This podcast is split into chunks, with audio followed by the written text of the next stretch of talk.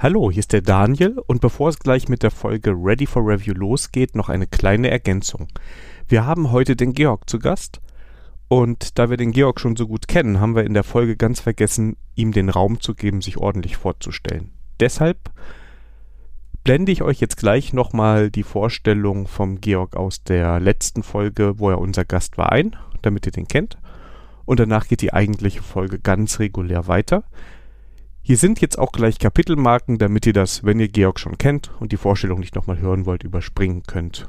Ja, okay. Ähm, ich bin der Georg. Äh, ich bin der, der das äh, Sambal zu den Reibekuchen isst.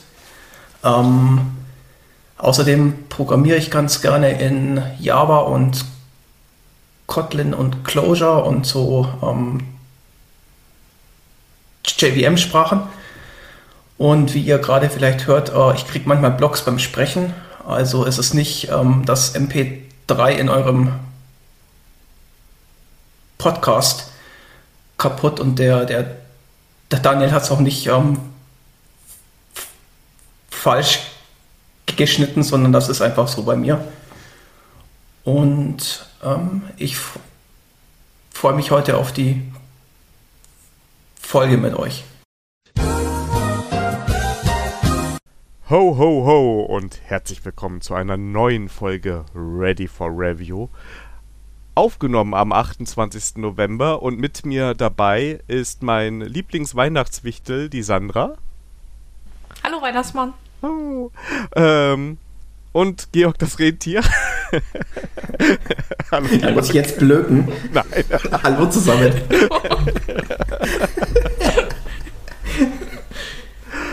äh, ja, äh, wie ihr hört, ist, ist Georg wieder mit dabei. Den hatten wir ja vor zwei Folgen schon mal dabei. Toll, Georg, dass du es nochmal antust. Und ähm, die Sandra ist auch mit dabei. Ja, wie geht's euch denn? Sandra, wie läuft's? Noch läuft es gut. Schön. Und Georg, bei dir auch alles gut? Was plant ihr denn? Wieso noch? naja, wenn ich mir, wenn ich mir so meine, wenn ich Daniels Lieblingsspalte mir so her anschaue, dann äh, habe ich ja heute echt was hier zu abzukochen. Leute, ich habe voll das Déjà-vu. Ich weiß auch nicht, wo ich daher was her habe. Heute backe ich, morgen brauche ich. Übermorgen hole ich die Königin ihr Kind. Uiuiui, das war richtig. Äh, ja, ja, mal, jetzt, jetzt, musst du jetzt sagen, welche, welche Geschichte das ist. Das ist, ähm, ist das Rapunzel? Ich weiß es nicht. Sandra Stielchen. Ja. Rumpelstilzchen. Ach, Rumpelstilzchen. Ah. Ja. Ähm. Ja, jetzt bin ich hier schon mal aus, aus dem Konzept. Ja, also Daniel, das, ähm, du hast noch ein paar Wochen Zeit, ne? Um dich da aufzuschlauen. Ja, definitiv, werde ich machen. Ähm, ja. Ich weiß schon, was ich hier zu Weihnachten schicke. ja, liebe Hörer, äh, wir sind heute zwar noch im November, wir produzieren ein bisschen vor, aber heute ist quasi unsere schöne Weihnachtsfolge. Das ist zumindest die, die Idee. Es gibt auch ein kleines Follow-up mit dem, mit dem Georg. Der hat nämlich letztes Mal noch ein Thema, äh, ist ja unschuldig geblieben und musste wiederkommen. Ja, es sitzt aber freiwillig hier. Ich mache das alles total freiwillig, liebe Zuhörende. Ja. Glaubt mir. War das jetzt das Codewort, ja? Apfelsoße. Okay, Apfelsoße. Das wäre auch spannend, wenn man erst einen Begriff nennt und dann muss Sandra später in der Sandra lernt Kochen Kategorie etwas mit dieser Zutat oder da muss das vor drin vorkommen. Das wird das nochmal auf ein neues. Oh, Daniel, ey. Ideen. Ja. du bringst uns auf Ideen. Ja. Ja, also Daniel, bevor ich hier wieder hier irgendwelche Challenge annehme, ne, bin ich dafür, dass wir, dass wir Daniel lernt backen Kategorie einführen. Das hast du jetzt schon dreimal versucht. Äh, ich, ich möchte auf Mastodon verweisen. Ähm, da habe ich meine Backkünste erst letztens äh, demonstriert. Und ich würde sagen, das ja, aber was interessiert mich, was interessiert mich Mastodon? Die, die Quelle der Wahrheit ist halt dieser Podcast. Ja, du kannst den ja verlinken. Da ist ja dann schon mal mein, mein meine, meine Backergebnisse. Von daher. Also ich weiß aus guten Quellen, ähm, dass sich das schon mehrmals gewünscht worden ist, dass der Daniel hier backen lernt. Sandra, wenn du dich selber fragst, das zählt nicht. Hallo? Du weißt ja gar nicht, wie viele Persönlichkeiten ich habe. Ja, ich zähle immer noch, ja. Ach du meine Güte, ach du meine Güte.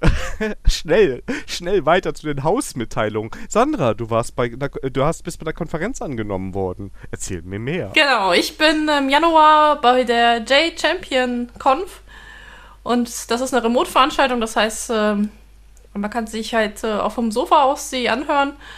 Und Besonderheit an dieser Konferenz ist halt, dass Speaker die Bedingungen mitbringen müssen, dass sie Java Champion sind glücklicherweise habe ich diese Bedingung erfüllt.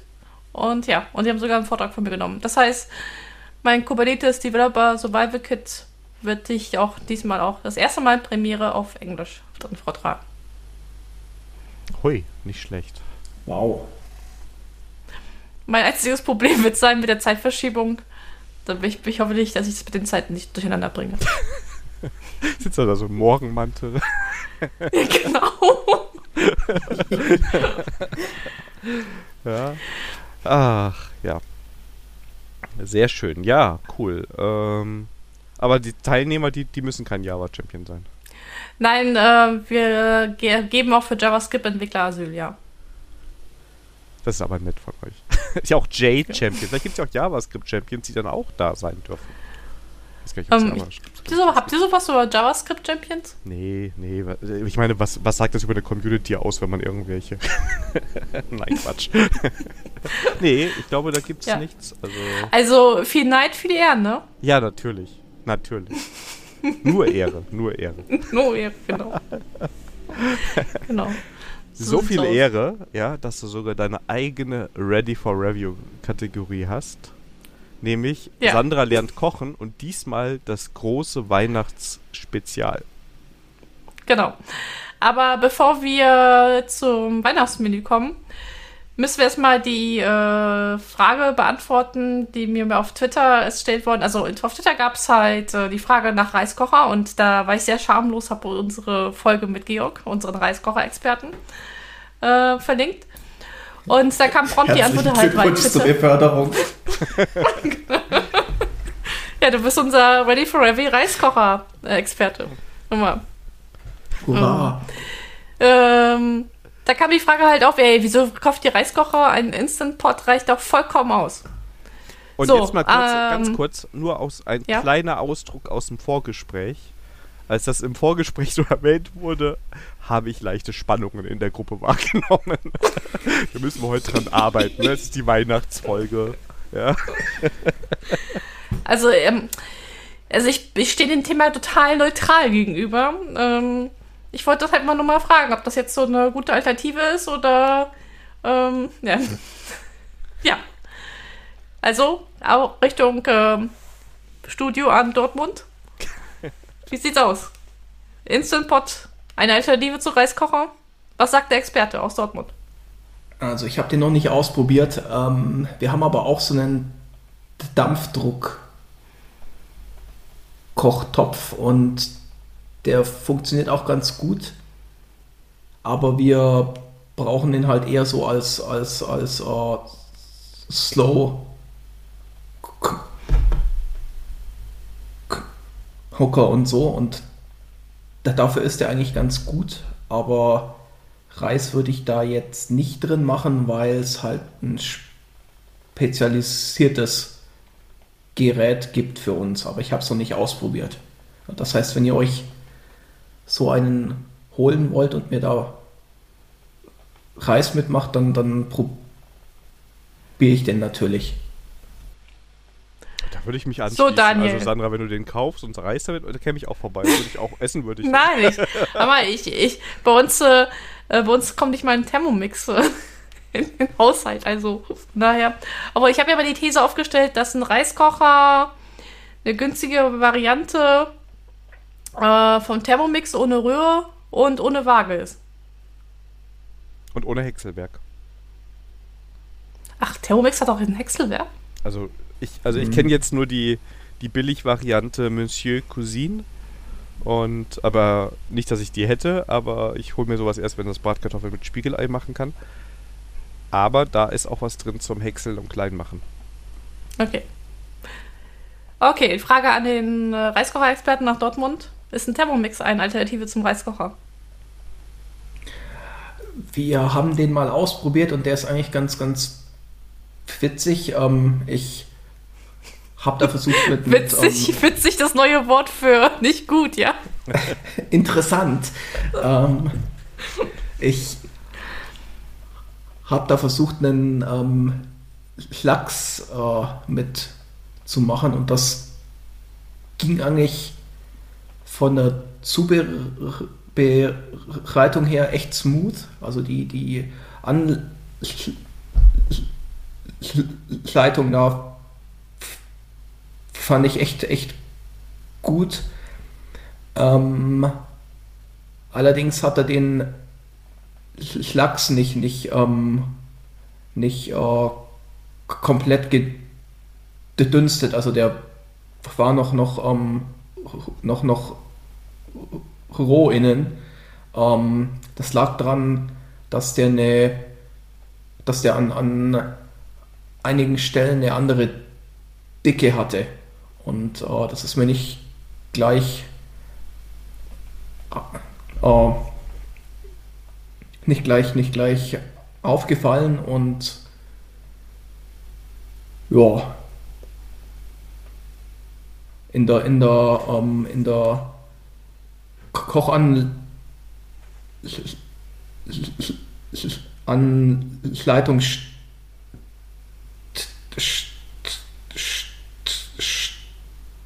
stand das halt auch nicht drinnen.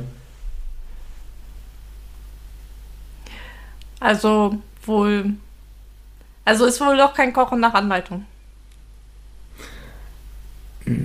Also einem erfahreneren Koch als mir wäre das, glaube ich, klar gewesen, dass man da auf die, die, die auf die auf die, die Dicke vom, vom Fisch achten muss auch. Aber mir als als als als relativen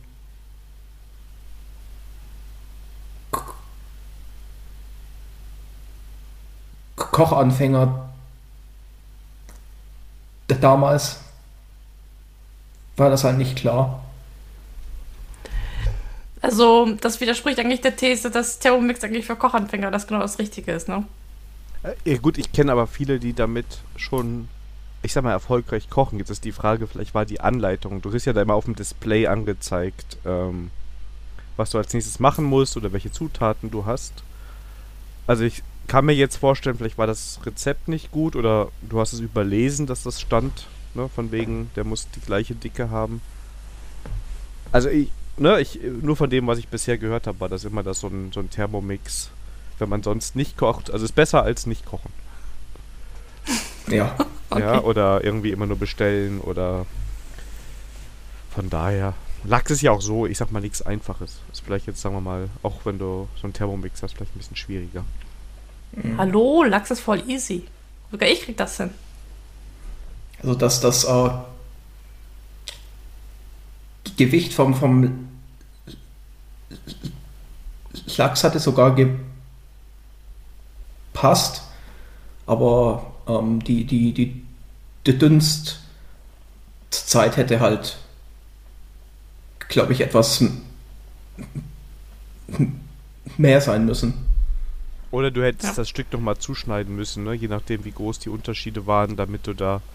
Weil ich meine, wenn du eine dünne und eine dicke Stelle am Lachs hast, ähm, dann Ja. Willst du ja auch die dünne nicht über, überdünsten. Ja. Gut, ich mache mir mit bei den Fischen mal einfach ähm, in eine Käse-Sahnesoße, Auflaufform, ab in den Ofen. Da kann nicht schief gehen. Ja gut, aber das ist ja ein bisschen, ja. Ja, kannst was auch, ist das? kannst Also auch Fisch, kannst auch Fisch äh, schwieriger den Fisch zubereiten. Ne? Also deshalb äh, kann ich das schon verstehen, Ja, dass man ich nicht ja. hinhaut. Ne? Also das ist, Das ist eine todsichere Sache. Das glaube ich ja. Dann sind wir aber schon beim Weihnachtsmenü. Ja, Sandra, was Und gibt's zwar- denn Ja. Dieses Jahr sind wir wieder bei meiner Familie. Das heißt, äh, da steht das Menü schon fest. Da wird äh, an der Menüreihenfolge wird nicht gerüttelt. Und zwar als Vorspeise gibt es eine ähm, gibt es Borscht. Das ist halt eine rote Betesuppe mit ähm, ja, also die, das nennt sich halt anders, aber ähm, sind halt so kleinere Maultaschen gefüllt mit, mit Pilzen. Und äh, wir machen die Maultaschen auch dann selber. Und die rote Beete wird auch selber, Suppe selber gemacht. Dann als Hauptgericht gibt es ähm, Kartoffeln, Salzkartoffeln mit Fisch. Und das, weil wir uns das halt Leben einfach machen. Also traditionell müsste es einen Karpfen geben, aber keiner mag den Karpfen bei uns. Also gibt es meistens Zander oder Lachs. Und den machen wir halt eine Käse-Sahne-Soße ab in den Ofen. Ähm, da gelingt der Fisch halt immer und man eine leckere Soße für die, für die Kartoffeln. Und dazu gibt es äh, Sauerkraut mit Pilzen. Und ja. Und zum Nachtisch, das habe ich, glaube ich, auch schon letztes Jahr mal vorgestellt, haben wir auch ein Rezept auch schon auf der Homepage, gibt es Makufki. Das ist eine Mohnspeise, äh, also mit Mohn in Milch aufgekocht und geschichtet mit äh, Milchbrötchen. Und ja, das ist dann halt äh, der Nachtisch. Und so sieht bei uns Weihnachten aus. Georg, wie sieht es bei euch Weihnachten aus?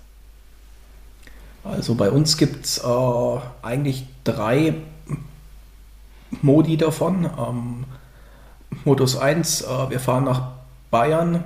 Modus 2, äh, wir fliegen nach Indonesien ähm, zu meinen Schwiegereltern. Modus 3, wir bleiben hier. Ähm, und bei Modus 3 ähm, gibt es eigentlich bei uns immer ähm, Shabu Shabu.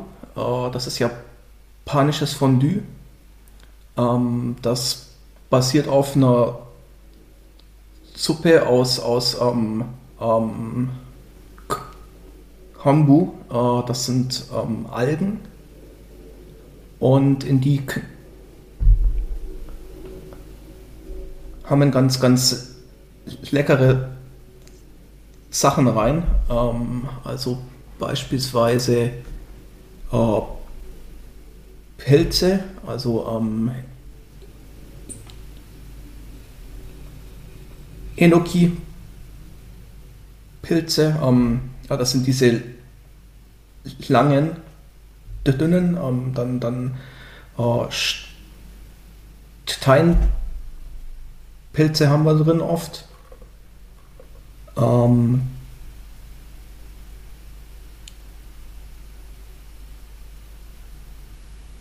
äh,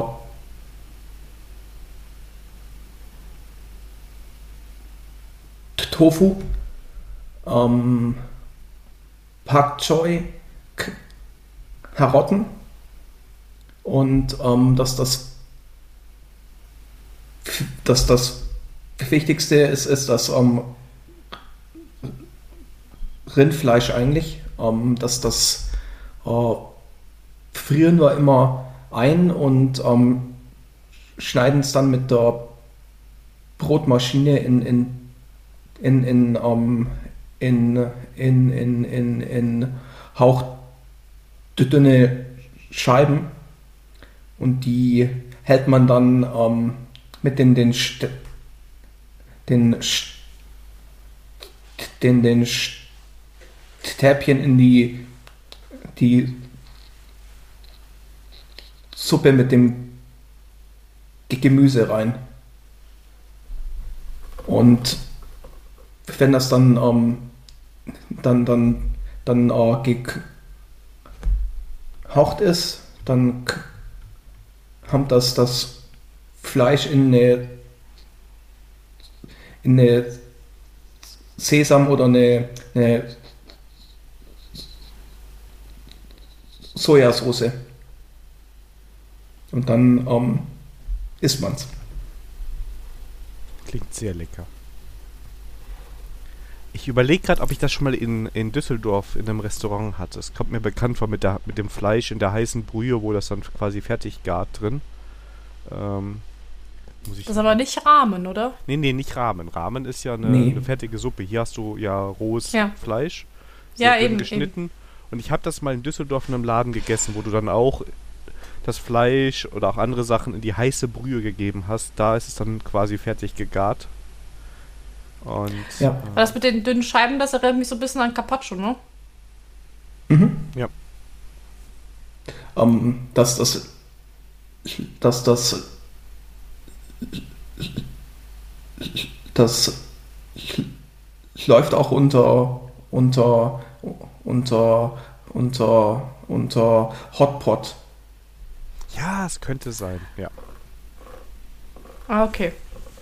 Ja, dann, da weiß ich ja, was ich demnächst wieder in Düsseldorf ausprobiere. Definitiv, sehr lecker. Also es macht aber, aber auch viel. Also ich, hab, ich erinnere mich, dass wir da, ich bin eigentlich ein guter Esser, ähm, dass da alle gekämpft haben. aber ist ja auch so habt ihr euch rausgerollt, ja. Ja, auf jeden Fall, auf jeden Fall. Hm. Ja. Äh, ja, ähm, kommen wir zu mir. Bei uns ist es jedes Jahr anders, was es gibt. Aber letztes Jahr durfte ich das ähm, Weihnachts- das Menü für Heiligabend machen oder das Essen. Und bei uns gab es Burger.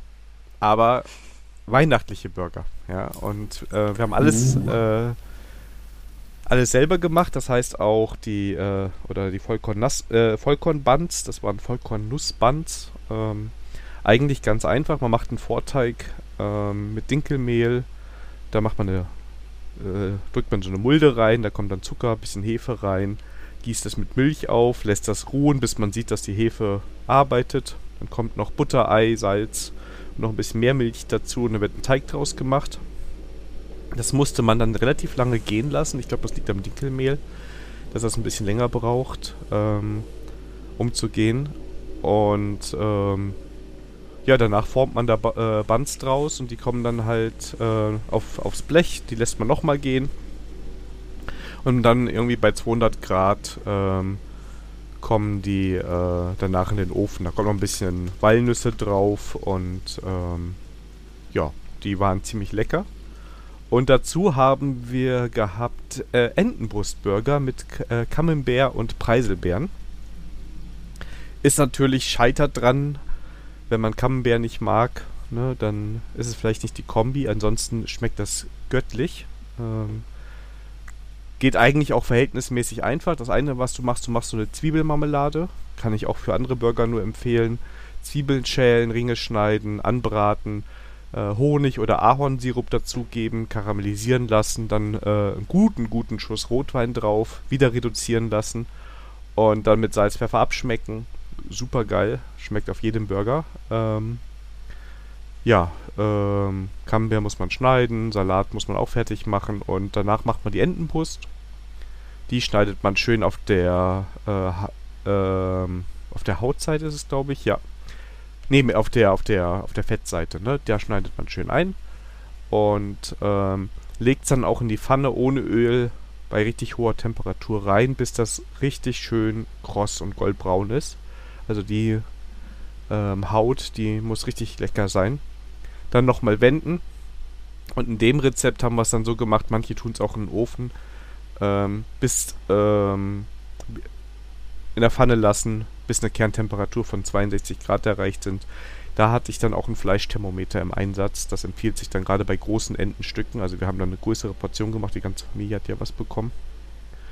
Ja, und dann schneidest du die Ente in dünne Scheiben und ähm, schneidest die Buns auf. Da kommt äh, ein bisschen Preiselbeere drauf, dann ein bisschen Feldsalat, dann diese Rotweinzwiebeln, von denen ich eben erzählt habe, dann ein bisschen Fleisch, ähm, darauf ein bisschen Camembert und dann nochmal Preiselbeeren und geröstete Walnüsse obendrauf, andere Bannhälfte drauf und war sehr, sehr lecker und ähm, ja, hat Weihnachten gemundet.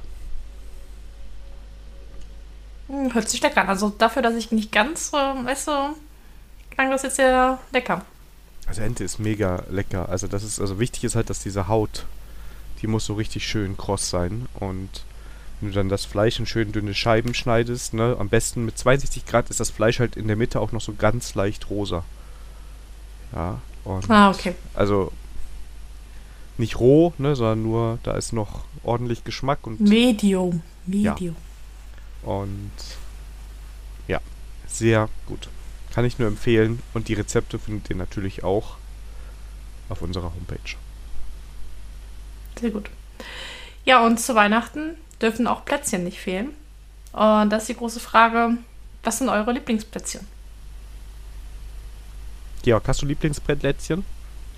Ja, ähm, wir kriegen die immer von meiner Mutter geschickt. Ähm, und meine Lieblingssorte ist die mit ähm, Marzipan, ähm, Erdbeermarmelade, Schoko drauf und dann ähm, eine, eine, eine Walnuss noch oben drauf. So wie Dominosteine? Also mit Walnuss dann? So ähnlich, ähm, aber nicht so, so, so süß. Okay. Spannend. Und bei dir, Sandra? Ich mag es traditionell Zimtsterne. Oh. Ähm, ja, und äh, klar, man kann sie kaufen. Mm, Ich mache sie aber ähm, selber. Und ich finde das Rezept aus dem Dotger Oetker Backbuch ganz gut. Äh, das halt mit ähm, Eiweiß, Puderzucker, äh, gemahlene Mandeln, Zimt. Und dann halt ausstechen, ab in den Ofen, 20 Minuten. Und dann ist die ganze Sache fertig. Rezept kriegt ihr dann auch heute oft verlinkt auf die Seite. Ja, und ich habe eine riesige Schwäche für Kokosmakronen. Und die haben eigentlich den Vorteil, dass die super easy zu machen sind. Du musst nur Eiweiß äh, steif schlagen. Ähm, da kommt dann ein bisschen Zucker rein, ein bisschen Vanillezucker und ein bisschen Zimt, wenn man das so mag. Äh, dann natürlich Kokosraspeln. Und dann hat man diese Backoblaten, die verteilt man auf dem Blech und macht dann auf jedes dieser Häuf äh, Oblaten so ein Häufchen äh, von der Masse, die man da geschlagen hat. Und das kommt dann für 10 Minuten ungefähr ähm, in den Backofen bei, ich glaube, 150 Umgeluft, genau. Und ähm, mega lecker. Am besten sind die, wenn die innen drin noch so ganz bisschen saftig sind. Ja, eigentlich braucht man kein Weihnachtsessen dann, ne? Der ist ja für die, vor also die gibt es ja bei uns auch schon vor Weihnachten. Also das ist ja, ne, an Nikolaus gibt es immer schon mal welche und also die erste Ladung Kokosmakronen hat äh, nicht lange hier im Haushalt überlebt. Das war ganz schnell weg. Na, das ist schnell gemacht, ja. Ja, das wäre die weihnachtliche Sandra lernt kochen Kategorie. Dann die Frage ist, äh, was macht ihr sonst zu Weihnachten außer Essen? Da müssen wir was anderes noch machen? Oh, Uiuiui, darauf war ich nicht vorbereitet. Ich dachte, ich sage jetzt äh, eine Hose, die locker sitzt. Ja, Daniel, und da fangen wir dann, an. Oh, gerade wollte ich was trinken, eine Sekunde. Ähm, wie sieht Weihnachten bei uns auf? Also eigentlich ist das ganz klassisch. Jetzt war es in den letzten Jahren ein bisschen anders wegen irgendwelchen komischen Viren, die da rumgrasiert sind. Aber normalerweise gibt es Heiligabend eher was Einfaches zu essen. Also gerne auch mal ähm, den Kartoffelsalat mit Siedewürstchen, so typisch deutsch. Und ähm, die meisten gehen dann halt nochmal irgendwie in die Kirche und schauen sich das alles da an. Und dann, wenn man zurückkommt, wird zusammen gegessen und dann gibt schön Bescherung. Das ist ja bei uns, äh, ist ja mit der ganzen Familie. Das heißt, äh, mein Neffe und meine Nichte sind auch da. Äh, eigentlich sind alle da so ungefähr. Bei uns ist ja dann wahrscheinlich auch noch jemand da, der da aber nicht so viel von hat. Ja, und da er wahrscheinlich nur seine Ruhe möchte und schlafen möchte. Und ähm, ja, abends wird dann auch nochmal ein leckerer Kräuterschnaps oder sowas äh, gereicht und ja, dann lässt man sich's gut gehen. Also das sind immer so Abende, da wo man lange zusammensitzt, schön versackt und ähm, ja, das ist so nichts, ja, so, so klassisch Weihnachten würde ich sagen. Ne? Und erster Feiertag, da gibt es dann das große Essen. Ich weiß noch gar nicht, was es dieses Jahr gibt. gab auch schon mal äh, dann so größeres Raclette oder Fondue gab es auch schon.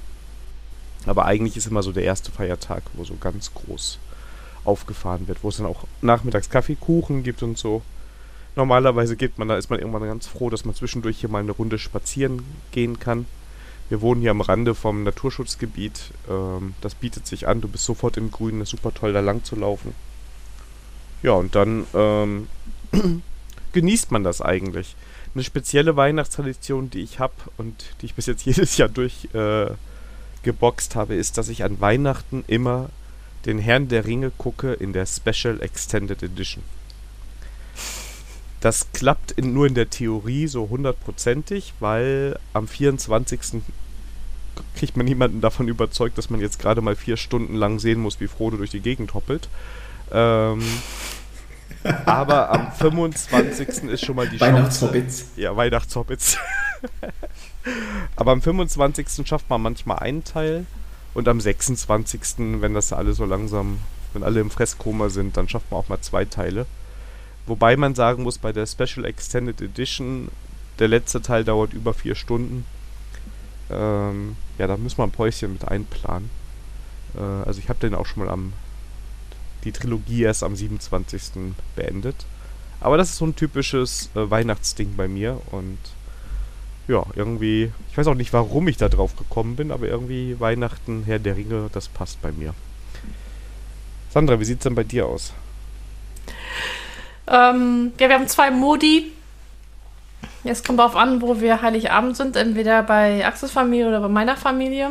Ähm, also bei meiner Familie ist das so, dass dann halt das traditionelle Weihnachtsessen ist am Heiligabend. Also da ist nichts mit Kartoffel und äh, Kartoffelsalat und Würstchen, sondern da wird halt aufgefahren. Dann, äh, je nachdem, wann äh, die Heilige Messe ist, ähm, essen wir halt vor oder nach, nach der Heiligen Messe. Und danach gibt es halt, äh, nach dem Essen gibt es halt Bescherung. Und dann, warum auch immer, sich bei meinen Eltern sich ange, das sich eingebürgert hat, das machen wir schon seit vielen Jahren, wird irgendein Konzert angeschaut. Ähm, manchmal steuern wir das auch. Da schenken wir mal meinem Vater irgendein äh, Blu-ray mit irgendwelchen Live-Konzert.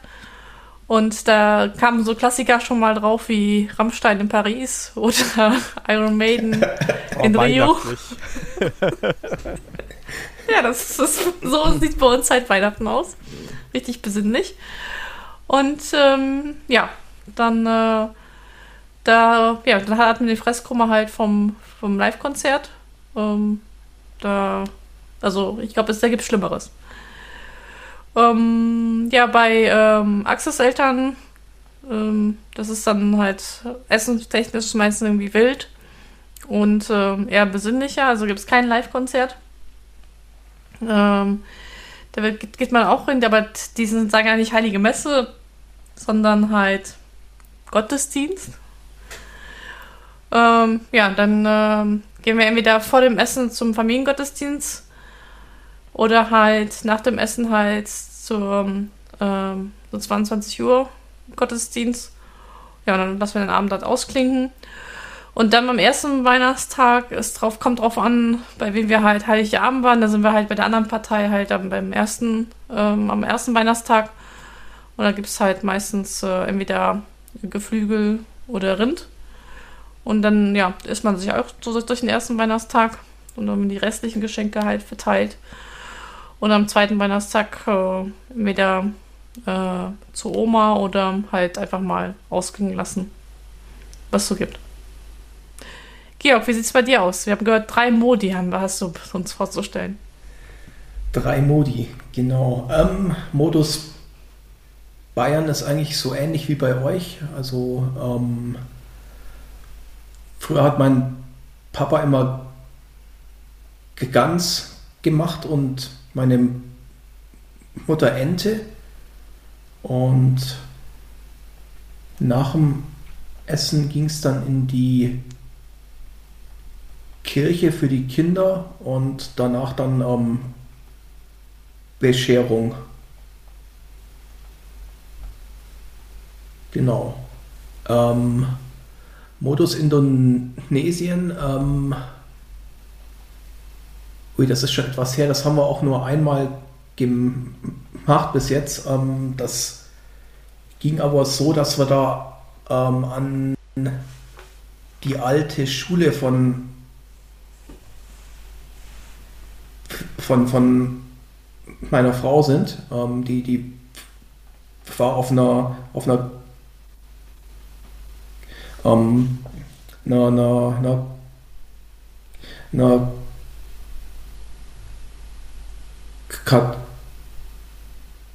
katholischen Schule und ähm, die hatte da auch eine, eine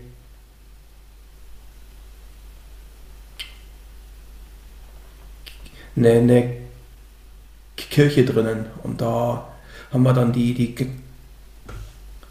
ganzen alten ähm, Schulfreunde von meiner Frau wieder ge, getroffen, ähm, waren auch im, im, im Gottesdienst. Ähm, ich, ich kannte auch die, die Lieder alle von der, der, der, der Melodie her, den, den, den, den, den,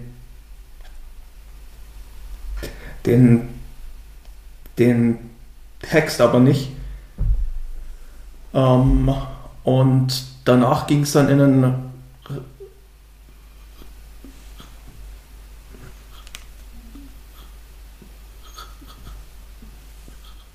in ein Restaurant, glaube ich, ähm, zum Essen und zwar Dimsum war das. Genau. Klingt auch sehr spannend, muss ich sagen. Also so ein komplett anderer Kulturkreis. Und dann kennst du auf einmal doch noch so die Melodien. Also ähm, das stelle ich mir extrem spannend vor. Ja, die, die, die hat es die Dienste von der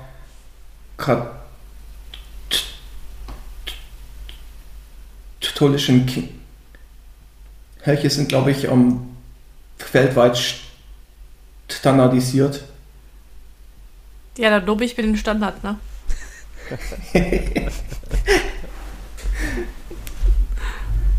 ist auch Convention over Configuration, ja.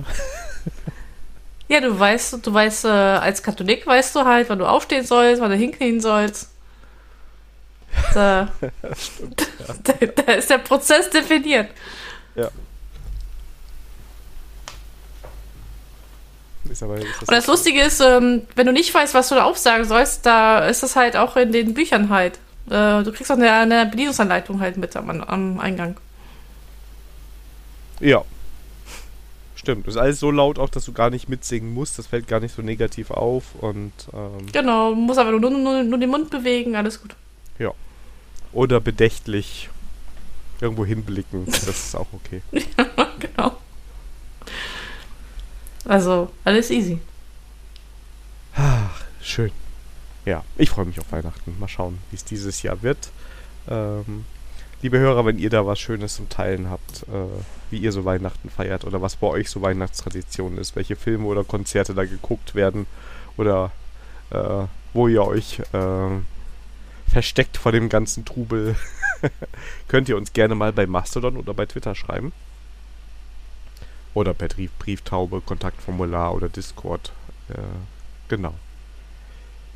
Sehr schön. Kommen wir zu den Themen. Wir haben ähm, anderthalb Fragen aus der Community und noch das Thema, was wir mit Georg offen haben. Und aus der Community über Mastodon, der Marco, äh, der hatte eine Frage an uns und die haben wir das letzte Mal verschoben, weil wir wollten den Georg bei der Diskussion dabei haben. Der Marco hat gefragt, wie schreibt ihr Code? IDE auf und loshacken, zuerst die Struktur in Pseudocode und Kommentaren beschreiben und dann Codieren, TDD nach Lehrbuch, welche Strategien verfolgt ihr und haben wir weiterführende Materialien dazu und so weiter. Und damit es ein bisschen spannender ist, würde ich sagen, keiner darf sagen, es hängt davon ab hier bei der Beantwortung der Frage. Aber, aber, aber es hängt davon Ähm, ab. darf, ich, darf ich Fremdsprachen benutzen? Nein, nein, nein, nein, nein, nein. Lass uns mal hier so. Was kommt euch so in den Sinn? Ähm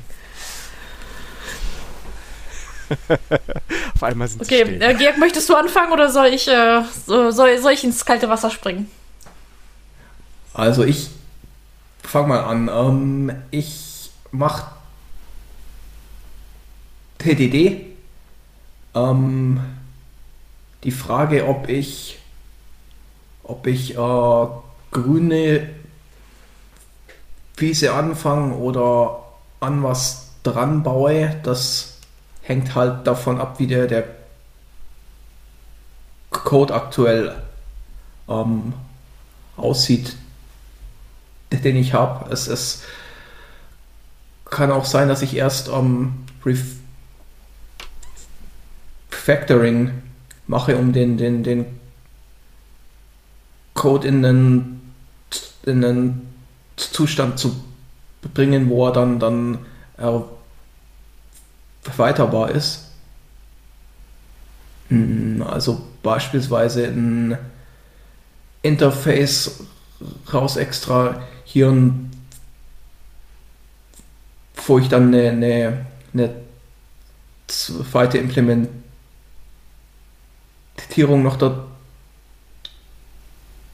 zulege oder drum rumbaue. Und sobald ich den dann habe, äh, geht es eigentlich mit, mit, äh, mit, mit TDD los.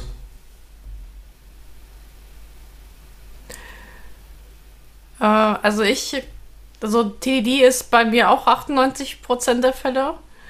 Was ich aber schon äh, vorab mache, ist, dass ich mir vielleicht äh, eine Struktur aufmale in Form von Kästchen. Das äh, hilft auch äh, bei Diskussionen mit den Pairing-Partner, dass ich dann, äh, dass wir dasselbe Verständnis halt haben, ähm, wo die, wie die Struktur halt aussehen soll. Und dann äh, macht die Sache auch einfacher, wo man mit die, die da entsprechend anfängt. Wenn das grüne Wiese ist, dann gerne top-down.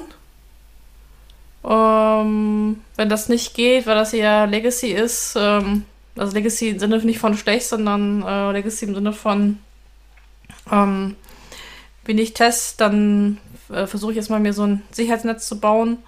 Das ist auch immer Refactoring. Manchmal muss man das Refactoring dann ohne Test machen. Dann mache ich das gerne mit Vier-Augen-Prinzip. Und aber sobald ich anfange will, einen neuen Code einzubauen, dann gucke ich schon, dass da halt Testteile damit inbegriffen sind. Und ja, Daniel, du machst das bestimmt ganz anders als wir.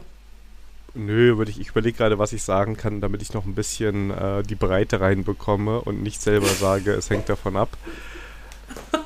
Ich sag mal so, ich hatte heute ein Beispiel, da ging es darum, äh, noch einen Link in, einer, in einem Menü einzufügen, der irgendwo hin zeigt und im Endeffekt hieß das in einem Konfigurationsobjekt oder in einer Konfigurationsliste einen Eintrag einzufügen, der dann ordentlich gerendert wird.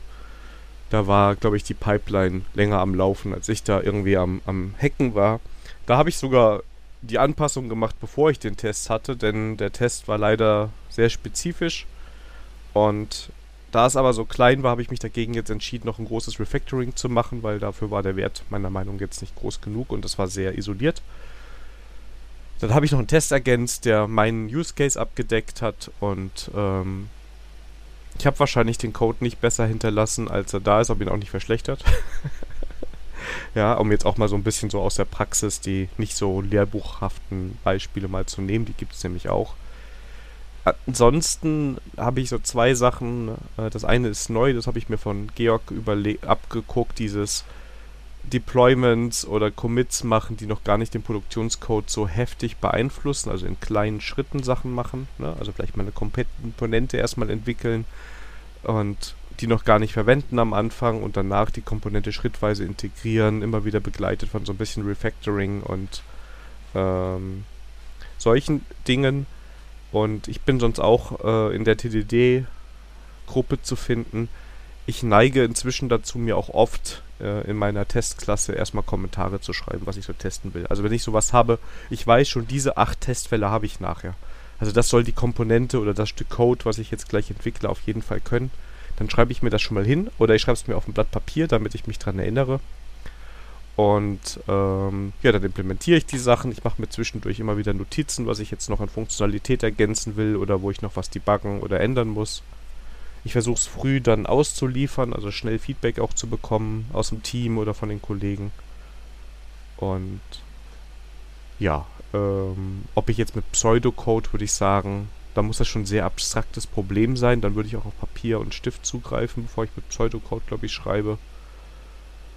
Und die weiterführenden Materialien sind, glaube ich, so die, die wir hier auch schon gesagt und genannt hatten. Ne? Also äh, das von Kent Beck war das TDD-Buch zum Beispiel, das fand ich echt gut. Ähm, ja. Aber es ist jetzt natürlich jetzt gerade eher auf der Feature-Ebene und nicht auf der, ich entwickle jetzt einen kompletten neuen Service hier mit wer weiß wie viel tausend Funktionalitäten. Ich glaube, dann ist nochmal eine andere Herangehensweise. Ja. ja. Was ich auch sehr nochmal hervorheben würde, ist halt mit diesen ähm, To-Do-Listen aufschreiben. Das tue ich auch äh, recht gerne. Also ähm, äh, ich sehe auch, auch bei vielen Kollegen, die äh, versenken gerne halt in Details, wo ich dann sage, ja, ähm, dieses Detail ist wichtig, aber lass es mal ähm, ein lauffähiges Beispiel haben und dann refactoren und diese Refactoring-Schritt äh, schreibe ich mir dann als To-Do halt auf. Also für mich ist eher wichtig, dass wir was Lauffähiges haben ähm, und äh, nicht in Schönheit sterben, um halt dieses Fail fast zu kriegen und zu gucken, ob das generell halt funktioniert was uns, uns da vorstellen. Ja, genau, das ist wichtig. Also ich, das ist das, was ich überhaupt nicht mag. Man entwickelt so ein Feature fertig und dann habe ich den Nachteil dadurch, dass ich halt auch schnell schon eine Beispielanwendung oder einen Beispielcode irgendwo zur Verfügung stelle. Und dann fällt auf einmal Leuten ein, was sie gerne alles noch hätten. Und die sprengen den Rahmen, weil sie auf einmal was haben und dann kommen ihnen ganz viele Ideen oder andere melden sich und dann kommt auf einmal dieser Modus, wo du so denkst, hey, wir haben die Story oder den schon definiert, wir warum kommt jetzt auf einmal nochmal plus X? Ne? Also lass uns das in meinem Kunden ausprobieren. Äh, das ist so eine Sache, ähm, die ich nicht so mag. Und mit den To-Do-Listen kann ich auch sagen, es klappt auch im Pair sehr gut, weil du dann so eine gemeinsame Struktur hast.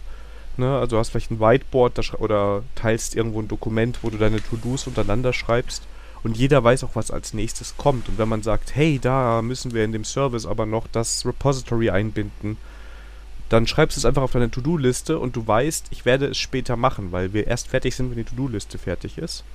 Das heißt, du hast nicht dieses, dass du einem Pfad folgst und auf einmal in so einen Rabbit Hole reinfällst und am Ende dich wunderst, warum du irgendwelche Datenbanktreiber kompilierst. Ne? Also von der Seite her finde ich das äh, sehr gut, um Arbeit zu strukturieren.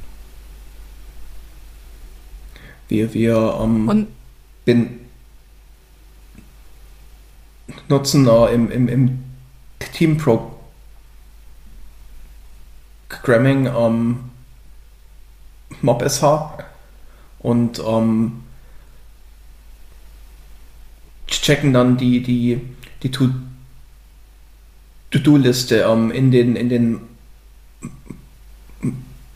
Mob äh, Branch im, im, im Test haut auch mit ein. Auch eine gute Idee. Ja. Ja, ja eigentlich Und ist es auch total blöd, wenn man das nicht macht, weil, weil, ganz ehrlich, du kannst so viel in deiner Git-History später aufräumen, wenn du das noch möchtest. Also wenn dich das stört, dass da irgendwo zwei Commits noch liegen, könntest du sogar auch das noch umgehen. Also. Ja. Und manchmal ist auch, äh, was du jetzt auch als To-Do ansiehst, äh, äh, mit der Zeit äh, kann sich auch herausstellen, dass es kein To-Do ist und sich das aufgelöst hat, weil man doch eine andere Lösung hatte. Also einfach streichen und nichts tun, das ist auch eine valide Lösung, eine To-Do-Liste abzuarbeiten. Ja, und das ist ja das, was ich so an diesem ganzen testgetriebenen Vorgehen merke, mag, dass du auf einmal merkst, ach ja, das brauche ich ja gar nicht oder oh, hier tut sich ja ein ganz anderes Problem auf. Du iterierst anders über dieses Problem. Es ist nicht so, ich hack erstmal was runter und schreibe dann die Tests und ne, dann verlaufe ich mich hier und da und dann muss ich hier nochmal was anpassen und auf einmal habe ich 2000 Änderungen. sondern es entwickelt sich so langsam eine Komponente äh, immer wieder, ne, ähm, immer weiter. Ja, habe ich aber schon tausendmal hier im Podcast gesagt. Aber für die neuen Hörer vielleicht eine feine Sache, ja. ja. Code ist ja ähm, eine, eine, eine Liability eigentlich. Und dass das ähm, Schöne an, an TDD ist, ähm, dass der, der Code, der da ähm, am, am Schluss rauskommt, ähm, recht minimal ist. Also man, man schreibt eigentlich nie mehr Code, als man braucht. Ja. Das wohl ist wohl wahr. Ja, liebe Hörer, was ist eure Strategie an der Stelle? Das würde uns auch interessieren, auch wieder an den bekannten Kanälen. Könnt ihr uns das mitteilen? So, da hatten wir noch eine andere, einen anderen Hörerwunsch gehabt. Und ja, da muss ich sagen, da musste ich ein bisschen passen, beziehungsweise ähm, da müssen wir noch recherchieren. Und zwar hatten wir die Frage bekommen, was ist mit den, ähm, ob wir das Thema machen können, WSL 2 mit GUI-Support für Windows 10 zum Preis eines Windows-Updates. Ja, ähm, bei mir scheint es gerade, dass ich kein Windows im Einsatz habe, um das auszuprobieren. Deswegen, aber es hat mich so ein bisschen neu gepackt, deswegen gucke ich mal, ich einen Kollegen habe mit einem Windows. Schaue ich mir mal an, wie das, wie das dann ausschaut. Grundsätzlich habe ich von ein paar Leuten gehört, dass es ganz cool ist. Ne? Also auch wenn man mit Windows 10 dann noch unterwegs ist. Windows 11 hat man es, glaube ich, ja auch. Ich glaube sogar schon länger. Ähm, aber ich bin ja auch nicht so in der Windows-Welt drin. Ich habe zwar einen Windows-Rechner zum Zocken. Ähm, ich weiß aber nicht, ob ich da äh, WSL drauf installieren möchte, weil das ist privat, das soll einfach nur Spaß machen. und ähm, da habe ich den Bedarf noch nicht gehabt. Aber wir schauen uns das nochmal an. Wir wollten es auf jeden Fall hier erwähnen und äh, wir kommen dazu zurück. Zurück kommen wir auch zu dem Thema, was wir in der vorletzten Folge verschoben haben. Denn der ähm, Georg ist nicht nur ein Experte, was Bonsai, Kettensägen und so weiter und Code angeht, sondern der hat äh, auch ein spannendes. der Georg hat auch ein spannendes Thema ähm, im Petto, nämlich Branch by Abstraction heißt das. Wie gesagt, wir hatten es auch schon mal im Podcast. Die Folge wird nochmal verlinkt. Aber Georg, vielleicht kannst du uns nochmal kurz abholen. Worum geht es da eigentlich? Was machst du da eigentlich? Ja, um, ähm, Branch by Abstraction ist eine Technik, mit der ich ähm, ohne Branches im Git ähm, langfristige Refactorings ähm, immer noch trunk-based liefern kann. Also ich, ich, ich verliere trotz des, des Refactorings ähm, die, die Lieferfähigkeit nicht und ich laufe dann auch am, am, am Schluss nicht in die Merch-Hölle rein, die ich bei einem um, langlebigen Branch hätte sonst.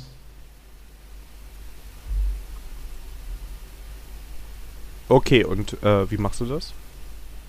ähm, ich hole mal etwas aus, also ähm, dass das Wort Branch ähm, meint ja eigentlich äh, zwei Sachen. Also einerseits den Branch in der in der in der Versionskontrolle und ähm, andererseits den, den Branch im Kontrollfluss, also den ich ähm, bei einer prozeduralen Sprache ähm, über ein if kriege und ähm, den ich bei einer objektorientierten Sprache über ähm, Dynamic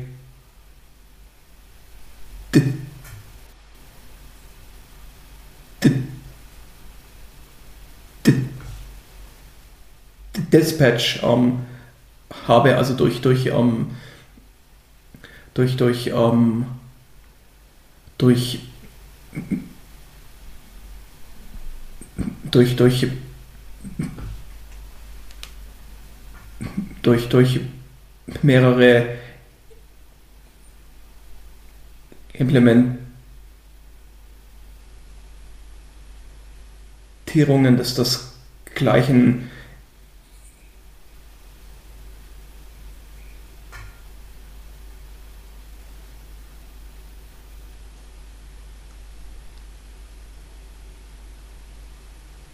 dass das äh, gleichen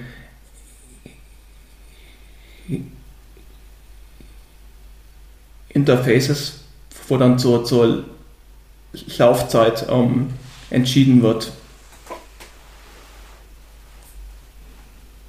welche ich, ich, ähm, ich äh, benutze. Und ähm,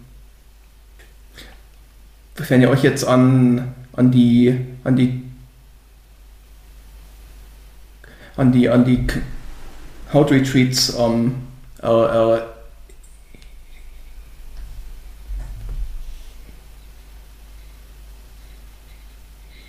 äh, äh, erinnert, ähm, dann, dann gab es da die, die Constraint, dass man, ähm, dass man äh, bei den, den Sprachmitteln ähm, kein, kein, kein, ähm, kein, kein, kein, kein, kein, kein, kein, kein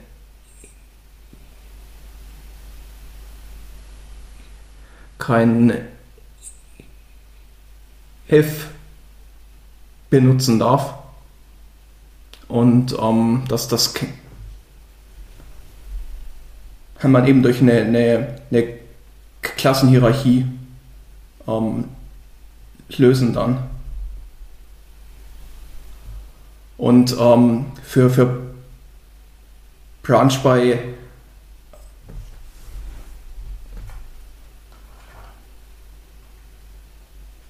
bei Abstraction ähm, ähm, ähm, heißt das, dass ich die, die, die, Ver,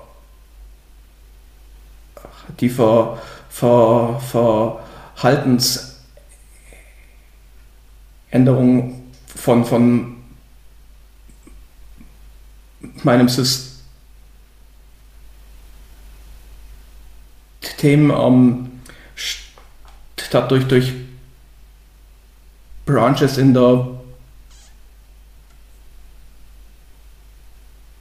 Versionskontrolle ähm, durch, durch, ähm, durch, äh, durch eine, eine, eine, eine Klassenhierarchie mache. Die Frage, die sich an der Stelle stellt, wie kriege ich das Ganze am besten abgetestet? Ähm, hast du da auch eine gute Strategie, wie du deine Tests dann entsprechend ähm, aufbaust? Ähm, ja, das geht. Also im Prinzip mache ich das so, dass ich meine Tests in, ähm, in, in, in Interface-Tests und, ähm, und, und Implement Implementierungstests ähm, trenne und dann die, die, die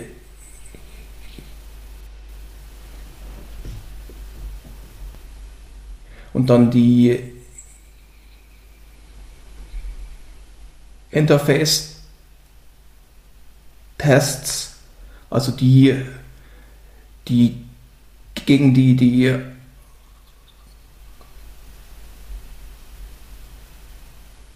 Abstraktion laufen, ähm, gegen, gegen beide Implementierungen laufen lasse. Und die, die, die spezifischen, also beispielsweise für die, die, die Fehlerbehandlung ähm, nur gegen die eine ähm,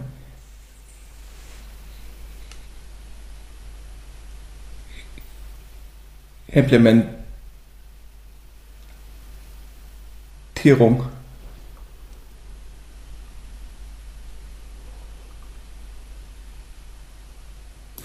Mm, also, dass das, ähm, das Par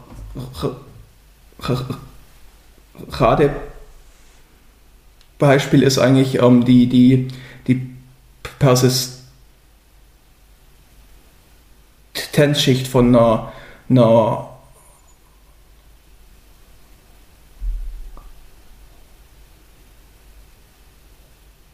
Anwendung ähm, zu, zu tauschen und ähm, ähm, und dann, dann gibt es eben äh, Tests, die den, den, den, den, den, den Store testen. Und ähm, beispielsweise bei, bei, bei, bei, bei, bei, bei, bei Hibernate dann ähm, welche, die das, äh, das, das, das, ähm, das exception um, handling or dem, dem, dem, dem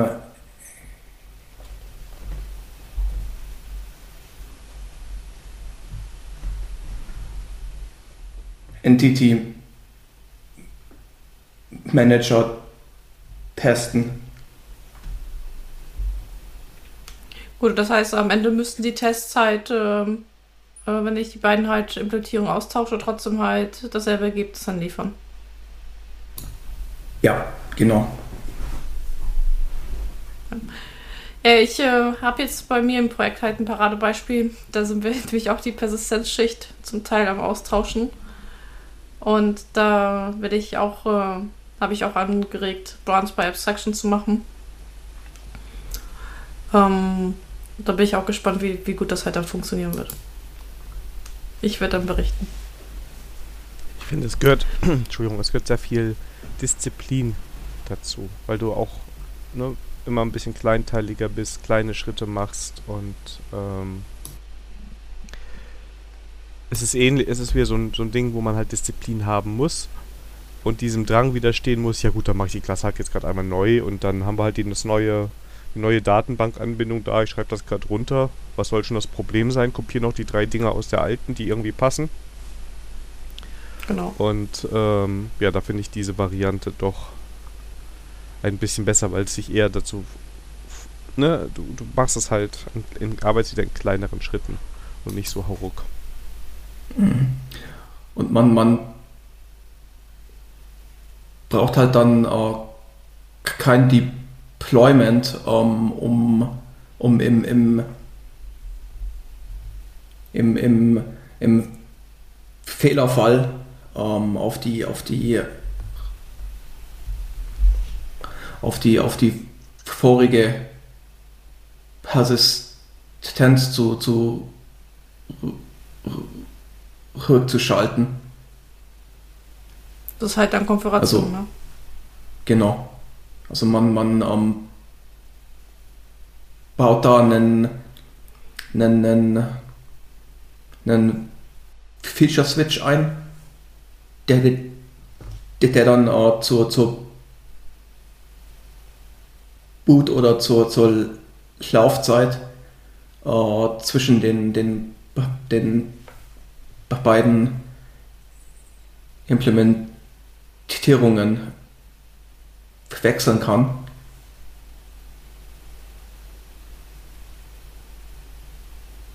Und ähm, Ja, bei Feature Flag, ja, bei Feature Flag muss man halt nur aufpassen, dass man sie halt auch irgendwann auch aufräumt, ne? Und nicht ewig in, äh, in der Software halt drin hängt.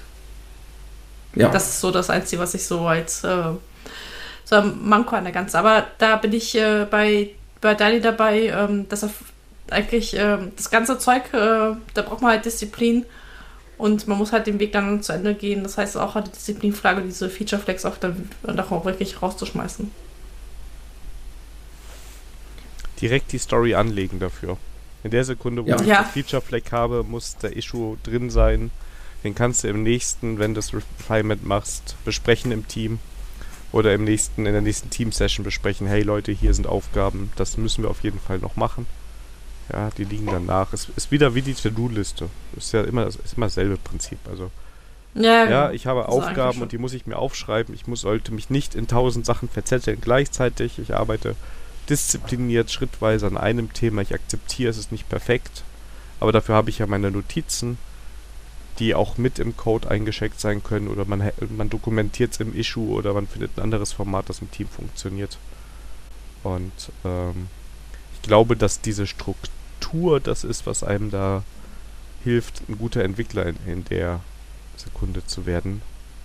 Weil es nicht darum geht, irgendwie nur schnell irgendwie was runterzuhacken, nach dem Motto, ach hier komm, hier ein neues Repository, baue ich mal überein für euch, alles gut. ja, man, man, der Cowboy-Entwickler. der denkt eigentlich viel mehr in, in, in, in Migrationen als in, ähm, als in, in, in, in ähm, Features. Also kann ich das ähm, so wie es ist liefern, statt ähm, ist das das Feature jetzt da drinnen. Und ähm, dass das,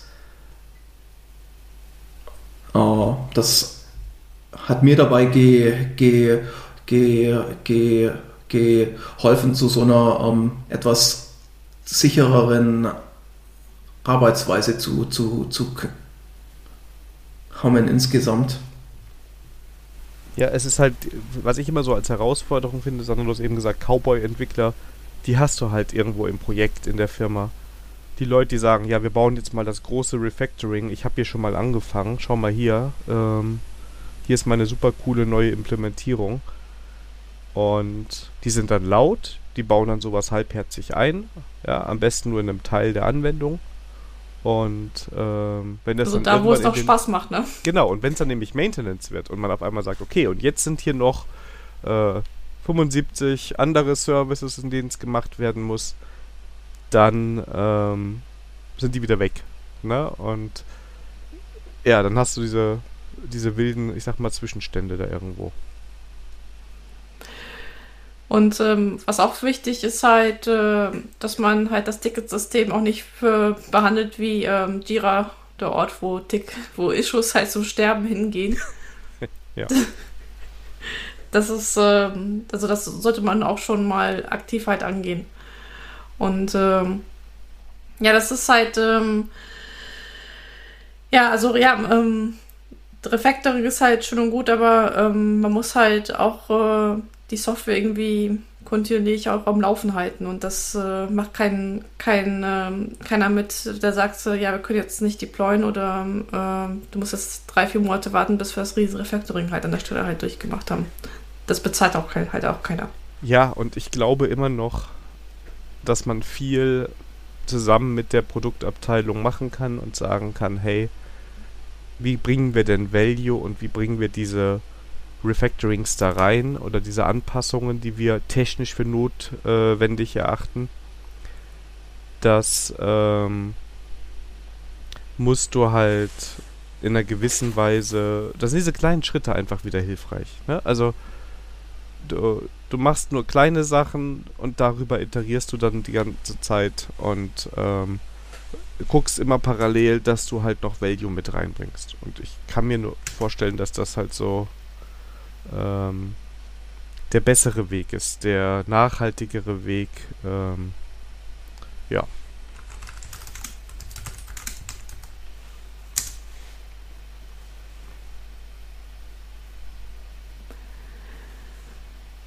Ja, dann haben wir durch unseren Branch by Abstraction. ja. Daniel, du müsstest nochmal den Georg nochmal anrufen. Habe ich schon. Längst. Doch, doch. Achso, hier ist Ich bin da. Als ich eben gerade ins Stott, äh, ins äh, bisschen Zakeln gekommen bin, war es, als ich die Nachricht von Georg gesehen habe, jetzt auch für die Hörer, dass da die, da war nämlich das Headset auf einmal leer. genau. Und ich habe nur gesehen, das ist halt das Spannende. Du bist am Reden oder bist im Dialog und auf einmal siehst du, dass in der Chat-App die Zahl hochgeht. Ne? und dann liest du da natürlich mit, weil ich ja schon wusste, dass einer von euch ist. Dann habe ich versucht, alles still und heimlich den Georg wieder ins Spiel reinzubringen. und die Sonder hat es verrafft. Ja. Shame. Ja. Shame. Shame on me. Shame. Genau. Shame on me. Dafür kommt so. jetzt deine Kategorie. Ja, es ja. kommt mein großer Auftritt des Abends. Genau, ich da, wo die, fiebere die schon Energie den ganzen Abend drauf hin. Ja, ich hab's gespürt. Da, denn diese Kategorie, die Sandra-Kategorie, sie heißt Konsum. Spiele, Serien, Bücher, Filme, Musik, Services, Konsolen, Podcasts, Apps, Tools, Shops und Getränke. Und es geht los mit etwas, was ich gar nicht mehr vorstellen kann, dass es das gibt. Äh, denn du hast dir Neu eine Neuverfilmung angeguckt. Genau, eigentlich habe ich das schon in der letzten Folge angeteasert. Wir hatten ja so einen Fernsehabend gemacht und wir haben unter anderem eine Bud Spencer Neuverfilmung auf Netflix geguckt. Zwei wie Pech und Schwefel. Ähm, also ich weiß nicht, ich, ähm, entweder habe ich die Bud Spencer Filme zu gut in Erinnerung oder und die sind genauso schlecht wie, wie diese Neuverfilmung. Ähm, also die kam an den Original halt ran. Das ist natürlich mit anderen Schauspielern das bisschen, aber vom, vom Feeling her, also das war auf jeden Fall, wir haben halt, also das war halt, äh, also wir haben viel gelacht, deswegen wer nochmal äh, sich einen Bud Spencer Neuverfilmung antun möchte, da sei zwei ähm, auf Netflix zwei wie Pech und Schwefel zu empfehlen. Also, wie gesagt, ich weiß halt nicht, äh, vielleicht muss ich mir nochmal alte Bud Spencer Filme angucken. Kann auch sein, dass ich die Bud Spencer Filme einfach zu gut in Erinnerung habe. Ja, ich glaube, die das ist so eine typische Kindheitserinnerung, die dann irgendwie ja. besser ist als die Realität, ja. Ja, das, das ist halt so wie, äh, ja, das ist, äh, und die Frage ist, ob man manche Kindheitserinnerungen wirklich wieder aufleben lässt, weil es kann passieren, dass man enttäuscht wird, ne? Ja, das, das stimmt, ja, das habe ich aber auch schon gehabt, wenn man sich alte Sachen angeguckt hat, wo man in jüngeren Jahren dachte, das ist die beste Erfindung ever und War es dann vielleicht doch. Aber jetzt bin ich Warum neugierig. Da schaue ich mir zumindest mal äh, den Trailer an, den Trailer. ob das in die Richtung ja. geht. Ähm, ja. ja, das muss ich mal ausprobieren. So, und ähm, obwohl alle mich kennen, dass ich ja so nicht so der Black Friday-Einkäufer äh, bin, habe ich jetzt doch noch heute zugeschlagen. Und ähm, äh, auch wenn ich das äh, recht ungern tue, habe ich doch bei Amazon jetzt doch ein paar Sachen geholt. Und die hatten nämlich äh, äh äh, Serien in Blu-ray halt im Angebot gehabt. Und da, also das Stück irgendwie 10 bis 12 Euro statt irgendwie 30, 40 Euro. Und da habe ich entsprechend nochmal zugeschlagen. Und äh, ja, Warum kaufe ich mir Serien Blu-ray, wenn ich Netflix und Disney Plus haben? Ja, es gibt manche Serien, die nicht bei Disney Plus oder Netflix und ich wollte mir nicht den dritten oder vierten Streaming-Dienst jetzt reintun. Deswegen gebe ich das Geld lieber für Blu-ray aus und wenn sie geguckt sind, kommen sie bei eBay. Dann äh, ja, ist das äh, gut. Klar, mit verkauft man ein bisschen Verlusten, aber das ist dann ein Unterschied vielleicht von, von 2 bis 5 Euro. Deswegen, ja, das ist für mich äh, ein gutes Preis-Leistungs-Verhältnis. Georg, wie sah es denn bei dir aus? Black Friday, hast du da was geholt oder bist du dran vorbeigekommen? Ähm, ich habe einen Organizer ge gekauft für meine Frau äh, zu Weihnachten, also ähm, nicht weiter sagen bitte. Solange sie hier nicht reinhört, ja. ja, genau. Benny, wir wissen, was du zu Weihnachten kriegst. Wir dürfen es aber dir nicht verraten. Aber Audioschnipsels per E-Mail. genau. ich weiß, was du letzte Woche gekauft hast. Deshalb sage ich das oh. hier nicht, weil meine Frau lädt die Folgen auch und ich weiß nicht, ob sie nicht manchmal auch reinhört. Wenn, hallo Schatz. und deshalb sage ich noch nicht, äh, weil es da eventuell, vielleicht auch nicht, ne, bloß keine Spuren hinterlassen, auch Dinge gab, die mit Black Friday zusammenhängen. Okay. genau, bloß um, ähm, keine Datenspuren hinterlassen. Ah.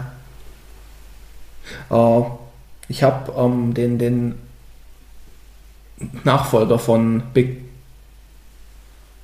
Panda and Tiny Dragon um, für, für meine Mutter eingekauft.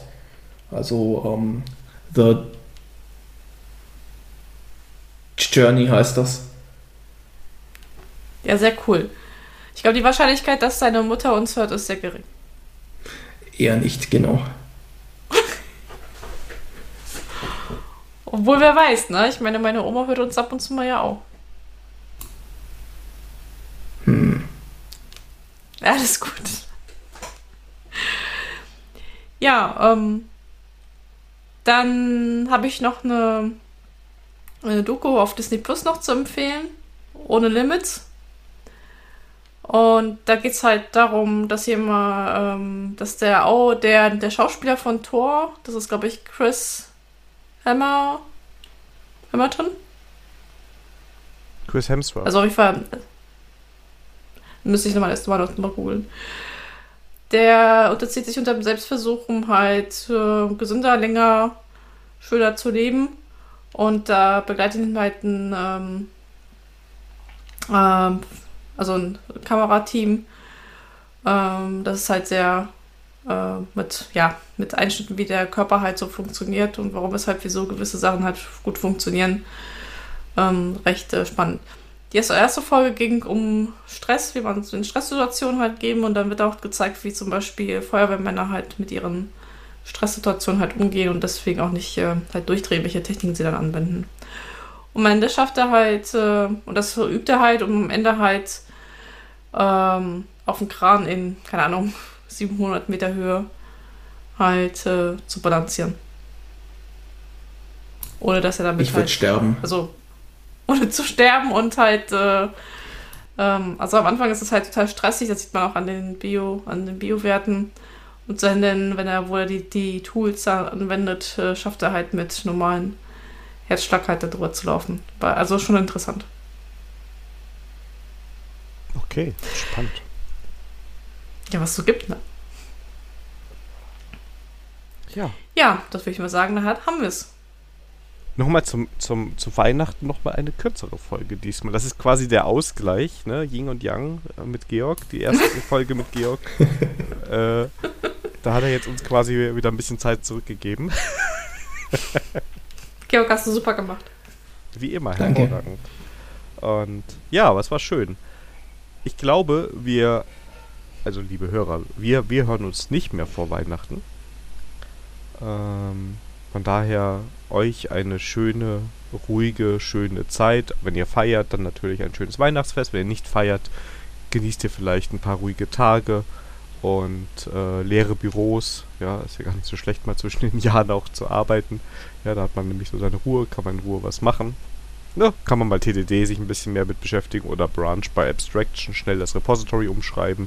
Also da gibt es jede Menge Möglichkeiten. Ja, also von daher äh, euch auf jeden Fall eine schöne, schöne Weihnachtszeit. Genießt es und ähm, ich glaube, vielleicht hören wir uns sogar doch noch einmal, hören wir uns vielleicht sogar noch dieses Jahr. Ähm, ja. Das wär's dann. Wir versprechen nichts, aber wer weiß, was kommt. Spätestens nächstes Jahr. genau. Gut, Georg, schön, dass du da warst. Danke, dass du die Zeit genommen hast. Und ähm, ja, bist immer gerne hier gesehen. Danke, Georg. Danke euch. Ja, bitte, bitte. Auch von mir frohe Weihnachten, guten Rutsch und äh, hab Spaß. Bleibt gesund. Genau. Bis zum nächsten Mal. Bis dahin. Tschüss. Tschüss.